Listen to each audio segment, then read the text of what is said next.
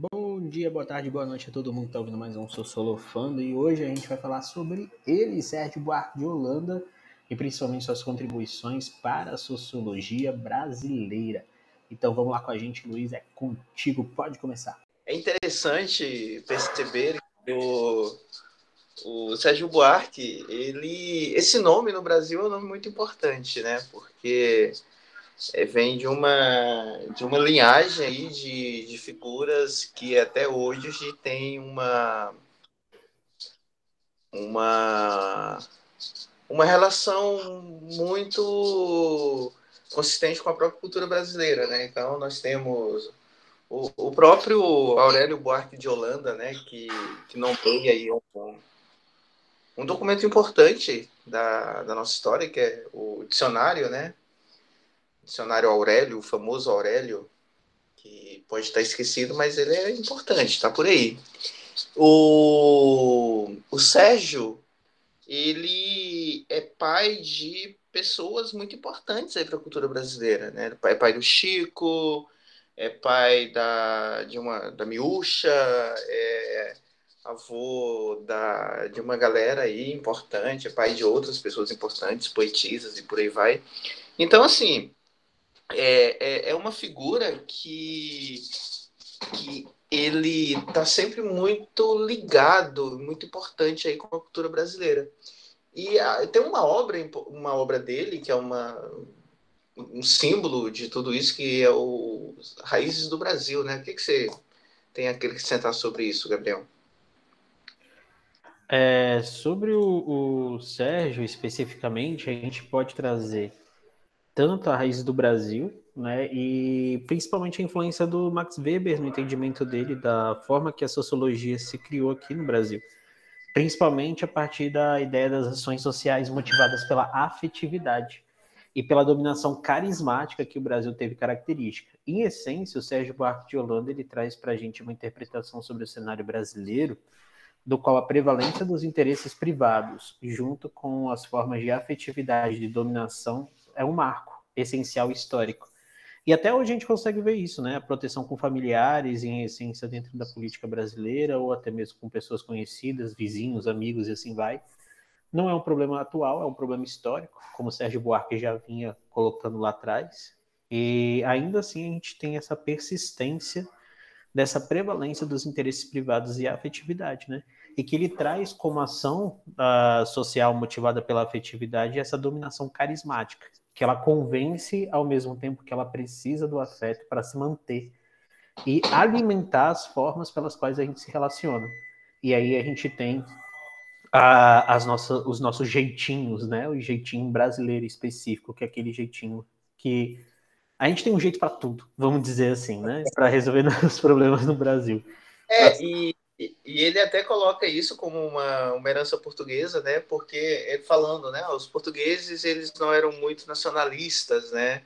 É tanto que ele, ele compara exatamente com a, a, maneira como, sei lá, a, a, a, formação dos povos da América do Norte, né? Então ele coloca, enquanto os colonos norte-americanos provenientes da Inglaterra foram para as terras do norte com suas famílias, né? Uh, os primeiros colonos portugueses que vieram para o Brasil, eles vieram em expedições aventureiras, eles vieram e eram expedições compostas apenas por homens, então era, eram pessoas assim que elas estavam meio desapegadas desses valores, desses princípios, né? E de uma certa maneira isso acaba sendo reproduzido e, e depois de tanto tempo ainda se reproduz isso até hoje, né? Então essa ideia de que você falou aí do, do jeitinho, do, do carisma, de todas aquelas questões, é, ainda tem esse quê de, de colonizador ainda. Nós ainda, ainda temos... É, é, é, óbvio que nós temos várias heranças coloniais, obviamente, né? Mas essa é uma das delas, uma das mais nefastas, assim, cara, porque realmente é, é justificar todas essas questões com com a partir desse, desse espectro, de, desse, desse posicionamento, dessa colocação, é terrível, assim. Então, uh, todas essas questões que, que, o, que o Sérgio Buarque de Holanda coloca, até a questão da afetividade que você já falou aí, a questão do carisma, E, e é muito presente na nossa cultura que, que nós, quando eu falo nós, eu falo, falo em uma abrangência, falo de um modo geral, nós nos apegamos muito nessas ideias, né? Nós, nós somos, uma, uma sociedade que adora eleger um, um mártir, de, de colocar essa pessoa como, como, como referência, né? É, e, e em todos os aspectos, no aspecto político, no aspecto social, no aspecto cultural, é, nós, nós, temos, nós gostamos muito dessa, dessa questão carismática, né? Essa pessoa tem carisma, essa pessoa é Sim. um exemplo e por aí vai. A gente vê agora com, com exatamente com o BBB, né? Pega uma menina, coloca Exato. e fala: você é o exemplo, você é a referência, você tem carisma. E, cara, não tem um, um, um critério específico para isso, né? É porque nós temos exatamente essa tendência a, ter, a adotar esse tipo de comportamento. Né? Então, o Sérgio Buarque lá atrás ele já estava falando sobre essas questões bem importantes, especialmente com essa herança weberiana aí que você muito bem citou. Sim, a gente traz essa herança. E, e, essa ideia dessa construção dessa identidade nacional que foi da, da geração de 30, né, do século 20, ela é fundamental para a gente entender aquilo que ele estava enxergando. E aí vem de novo aquilo que a gente sempre coloca nos episódios como suporte histórico. A gente sempre tem que lembrar dos processos e mecanismos que foi a relação entre o Brasil colonialista e as ideias do mundo capitalista que estava se desenvolvendo naquele momento. Então, a fase comercial, junto com a fase industrial e junto com o impulsionamento ali do final da escravidão em 1888, no dia uh, ah, 13 de maio. e, olha, aí. olha, aí. no dia que a gente está gravando hoje, né? No dia 13 de maio de 2021. Aí. Né? Para, quem, para quem está vendo no futuro, saiba que é 13 de maio de 2021. Exatamente. Então a gente traz essa, essa discussão porque a raízes do Brasil e o jeitinho brasileiro e o a, perspectiva da cordialidade também. O, o, homem cordial ele é muito importante para a gente, porque esses dois conceitos, né, o do homem cordial e o jeitinho brasileiro, eles trazem para a gente as formas pelas quais a gente resolve conflitos no Brasil, que não necessariamente é uma forma de, de, de violência física, mas como sustentação simbólica. Então, muitas das vezes a nossa forma de resolução é por dar um jeitinho nas relações de poder. Então, é o eu conheço alguém, é, você não sabe com quem você está falando, é, eu sou filho de fulano de tal, essas coisas todas que a gente vê que no cenário nacional é uma coisa que está bem naturalizada, né? E quando a gente usa esse termo naturalizar, significa que, embora não seja inato, não nasça com a gente, a gente adquire essa habilidade e a gente acaba tendo essa, esse foco. Isso, inclusive, é bem da hora, porque o desenvolvimento do pensamento do Sérgio vai na oposição, principalmente entre o rural e o urbano. Porque o Brasil, do final do século XIX, início do século XX, ele está fazendo uma transição bem intensa até meados do século XX, que ele está saindo do meio rural e indo para o meio urbano. E principalmente a, a forma de estudo entre o público e privado, essa dicotomia também. O que, que motiva o político brasileiro ou o brasileiro a escolher, em detrimento de algumas coisas, as suas relações pessoais? E essa prevalência dos interesses privados já foi questão de Enem do Sérgio Buarque de Holanda, né? Não sei se você vai lembrar, Luiz, mas teve uma questão, se eu não me engano, em 2015 ou em 2013, entre esse lapso temporal aí, que eles falavam o seguinte: botavam um texto, uma citação do Sérgio Buarque, e botava lá depois uma pergunta assim: o que, que faz o povo brasileiro ser motivado por essas escolhas tão afetivas, tão personalistas e assim mais? E até a resposta era prevalência dos interesses privados, em detrimento das outras formas de relação. Uhum. Então nunca se buscou uma concretização do coletivo, era sempre vinculado ao meu grupo, ao meu interesse, à minha forma ideológica, à minha forma de dominação. Lembrando que essa geração de 30 está analisando no Brasil que está caindo a sua oligarquia principal, que era a oligarquia do café com leite, e absorvendo uma nova forma de estrutura, que aí vem com Getúlio Vargas e tudo mais, essa análise, já com uma outra forma de governo, um país que está ainda se descobrindo, né? E aquela velha discussão que a gente fez alguns episódios. O Brasil não sabe sobre o Brasil, então a gente está em constante descoberta. Até me lembro de uma aula sobre sociologia brasileira, que eu estava falando sobre a população nativa do Brasil. Em determinado momento eu falei sobre o censo de 2010. E no censo de 2010 a gente tinha mais de 305 etnias, né? Aí na hora que eu falei isso, eu, na hora que eu falei, mencionei esse dado no censo de 2010, né, que aí envolve toda a população nativa e tudo mais, então todas as suas organizações sociais, a galera falou: o que, que é isso? O que está acontecendo? Aí eu falei o número de línguas também, mais de 200, não sei quantas línguas tem. E a galera falou: o quê? Como assim? Eu só sabia que a gente falava português. Aí eu falei: não é porque a gente tem uma língua oficial que a gente não tem outras línguas dentro do território. E não é porque a gente tem um território que a gente chama de nacional que não vivam outros povos com outras formas de interação simbólicas compartilhadas entre a gente. Então, entra muito nessa, nessa dinâmica que o Sérgio Buarque fala sobre é, esse espaço do urbano e do rural. A gente é tão imerso nessa formação social que acaba que a nossa identidade ela, ela passa por vários instrumentos de descobertas constantes, né? E aí ele reconhece também o processo de mestiçagem como um papel definidor né, dessa construção. Ele vai enfatizar a necessidade de transformação social e crítica sobre o liberalismo tradicional dos países rurais, porque uma coisa é a gente implementar o capitalismo nos países hegemônicos de uma maneira estável, outra coisa é você vir para um país colonizado durante anos e tentar fazer essa transformação, né? Que até depois, lá na frente, o... a gente vai ver essa análise econômica de uma maneira mais densa, a gente vai ver como que isso foi extremamente complexo. E eu acho que o que traz mesmo para a gente esse debate hoje do Sérgio Buarque é, de fato, falar sobre o jeitinho brasileiro, que eu acho que é a coisa que é mais da hora, assim, que a gente é... vê que é atemporal, né? Sim. É, você tocou numa, numa, numa parte bem importante ali, quando você falou de afetividade, e, e, e essa questão da atividade aqui do, do, do povo brasileiro, né?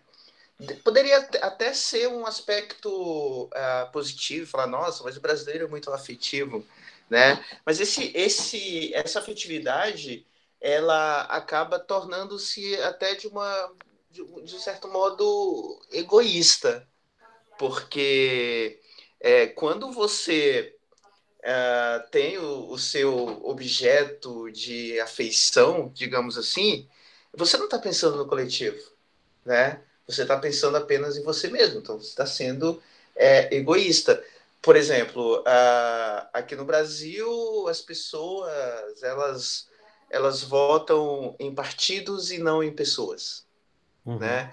Não importa a pessoa que está lá, eu voto no partido tal e pronto. Né? Durante muito tempo isso era, isso era mais nítido, hoje em dia é um pouco mais difuso, mas é, ainda existe essa questão. Né? independente, ou eu volto, voto sempre na mesma pessoa, independente do que do que ela faça ou do que ela não faça.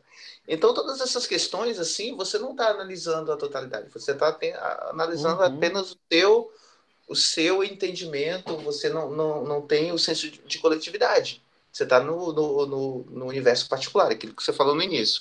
Uhum. E, e dentro de, de, de toda essa concepção também, né, você falou aí do homem cordial, e, e é interessante perceber que uh, quando você fala em cordialidade, e a galera lá de fora, de, de fora é ótimo, né?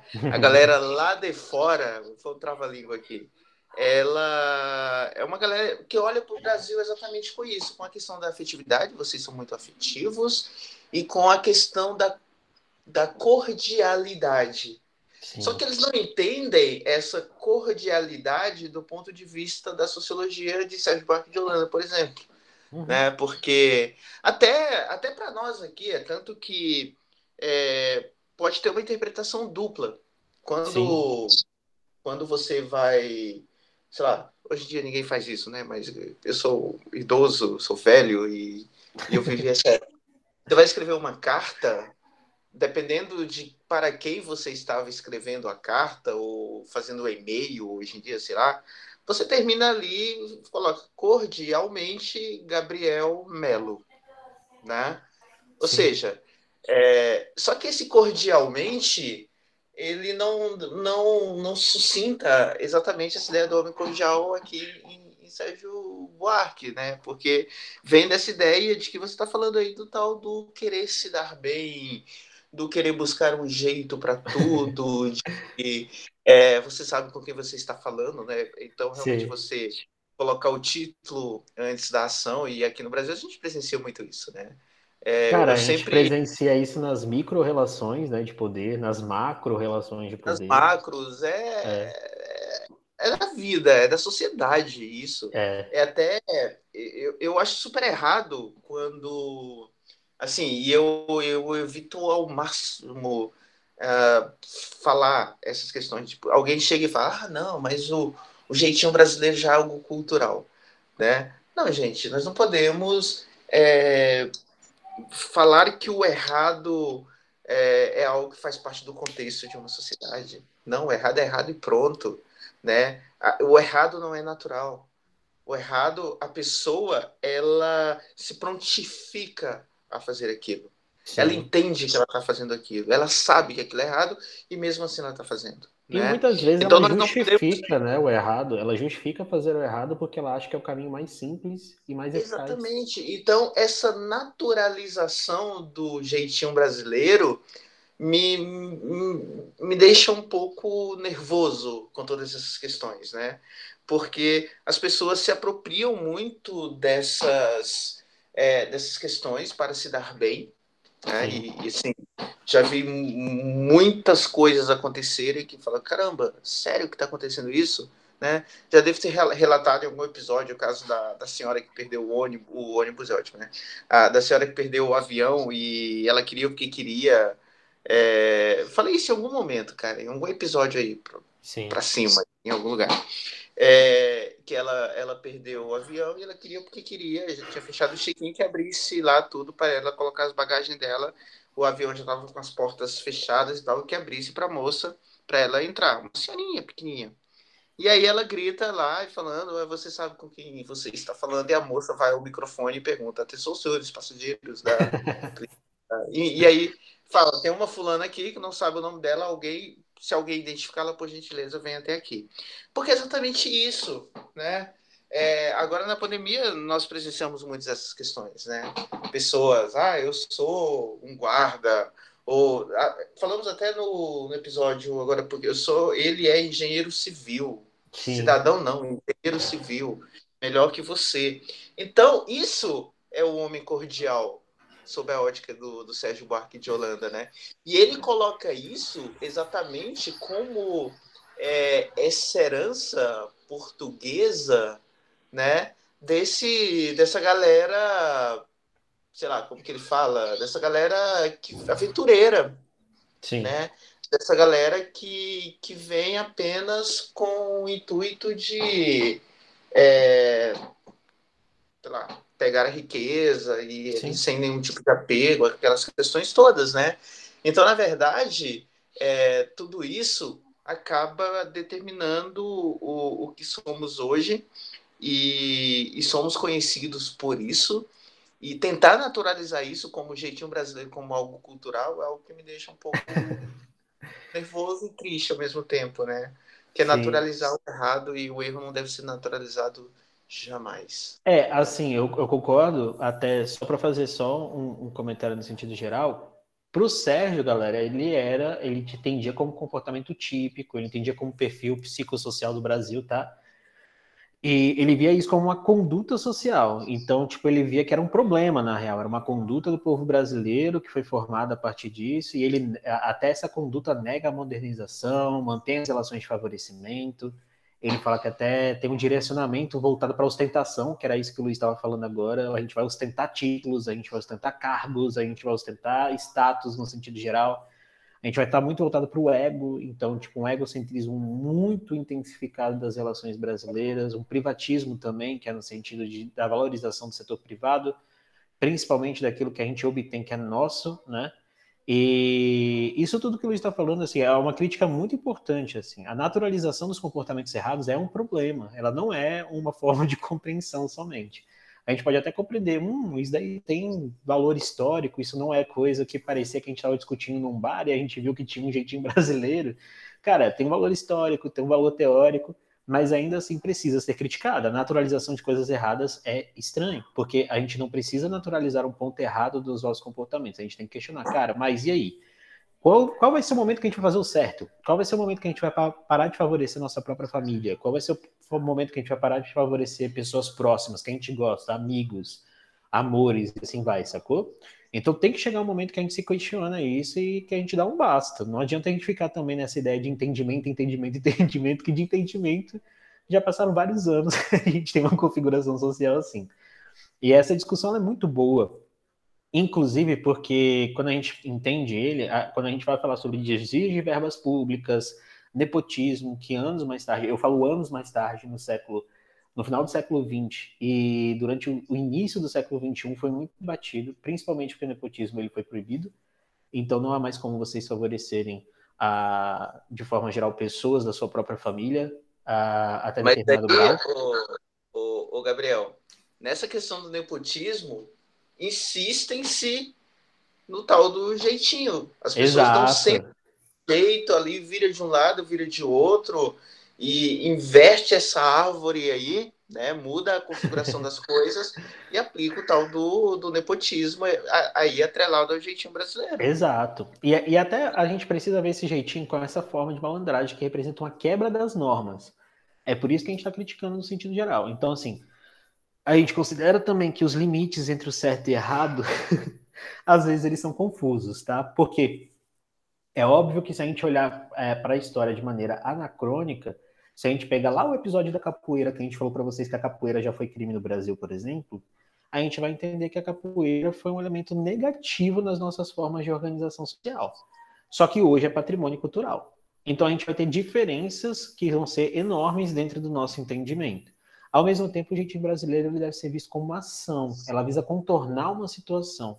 Ela não vai implicar um, um, é, um prejuízo para si, ela implica um prejuízo para terceiros, sacou? Ou até mesmo para a organização social, o Estado. Então é um é, é, quase como se tivesse a galera é, se dando bem de uma maneira que esses prejuízos não fossem diretamente vinculados para a própria pessoa. Essa esse personalismo, essa individualização dessas ações, ela também tem reflexos nos dias atuais. Que até na discussão sobre a máscara a gente viu.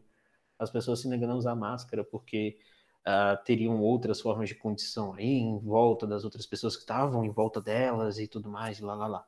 Inventando cada vez mais motivos aleatórios e assim vai. Então, até para caracterizar esses traços do jeitinho, a gente levanta construções como criatividade, espontaneidade, humor, atalhos, relações interpessoais, gingado, flexibilidade, até aquela ideia de economias de esforços informalidade, sabe? Aquilo que me dá menos esforço, aquilo que eu vou fazer. E até mesmo aquelas relações de, de aproximação mesmo, com público e privado, a gente vê toda essa ideia da, da abordagem, às vezes policial, que a galera que se aproximar do policial para tentar se, se safar de alguma punição, né? E o jeitinho é como um elemento que está parte da estrutura, mas ainda assim a gente precisa criticar igual o Luiz fez. Você ia falar alguma coisa, não ia? Não, é. Assim, duas coisas. A, a própria carteirada, que acontece muito aqui no Brasil, é que a, a, pessoa se aproveitar do título para ter um benefício. Então, Sim. isso ocorre com o quê? Isso ocorre agora com as vacinas, né? Tem muita carteirada acontecendo.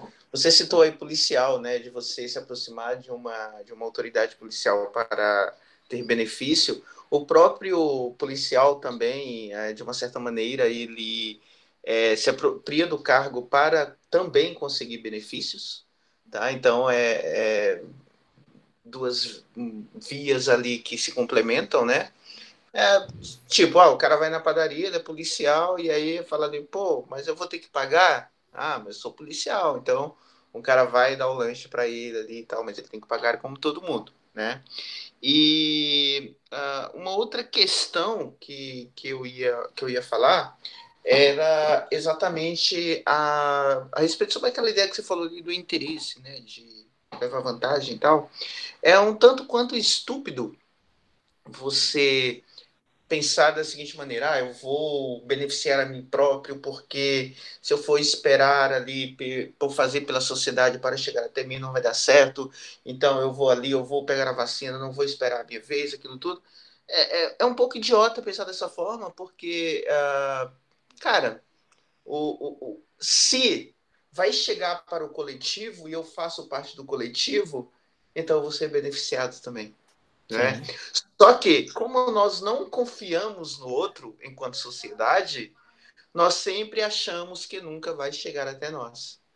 Logo, Exato. se nós achamos que não vai chegar até nós, eu me antecipo e vou lá porque eu tenho que fazer a minha parte para que eu consiga antes de todo mundo. Então, realmente, a grande confusão está exatamente nesse sentido. Eu não confio na minha sociedade, eu não confio no, nos meus pares, né? Logo, eu vou trapacear os meus pares, porque se eles tiverem oportunidade, também irão trapacear. O brasileiro e a confusão do ser brasileiro exatamente é, se configura dentro desse desenho, assim, é bizarro. Exato, e se confunde muito mesmo. E a gente vê as dinâmicas políticas atuais exatamente nessa mesma pegada. Né? O jogo, né? É tudo um grande jogo, é um tabuleiro, né? E, e, eu me sinto exatamente nesse, nesse tabuleiro, cara. Só que tem uma galera mais forte do que eu que tá sempre na frente, né? Então, é, é assustador. É. Exato, é, é isso, é um jogo. É o jogo do jeitinho, quem tem o melhor jeitinho acaba se dando melhor. E acaba que a gente percebe a gente como peão né, nesse tabuleiro, não como rei, rainha, torre, cavalo e assim vai. Não, não, é jogar de um lado para o outro ali, né? Vai e volta, sobe e desce, é, todas essas questões assim. E acaba que essa coletividade fica jogada de um lado para o outro em prol dos interesses privados de determinados grupos, que é aquilo que aí, faz a gente essa, acaba essa naturalizando os interesses individuais em prol aí de uma coletividade. Né? Exato. E aí teve todo um reflexo dessa construção brasileira que a gente viu grupos sendo negligenciados, marginalizados, segregados durante anos e que a pauta do século XXI começou a abranger uma maior participação política. E aí começou um movimento reacionário, mas que a gente vai discutir isso em breve, em outro episódio, que a gente pode fazer um episódio só sobre reaças do Brasil. E a gente vai começar falando sobre o movimento reacionário. é, então é Mas, isso. Para isso foi hoje. É, muito obrigado aí por terem escutado a gente até o final. Luiz, quer dizer um tchau para eles? Para isso foi hoje é ótimo, né? Assim, né? Então, um abraço, gente. Até a próxima. Tchau, galerinha. Até a próxima.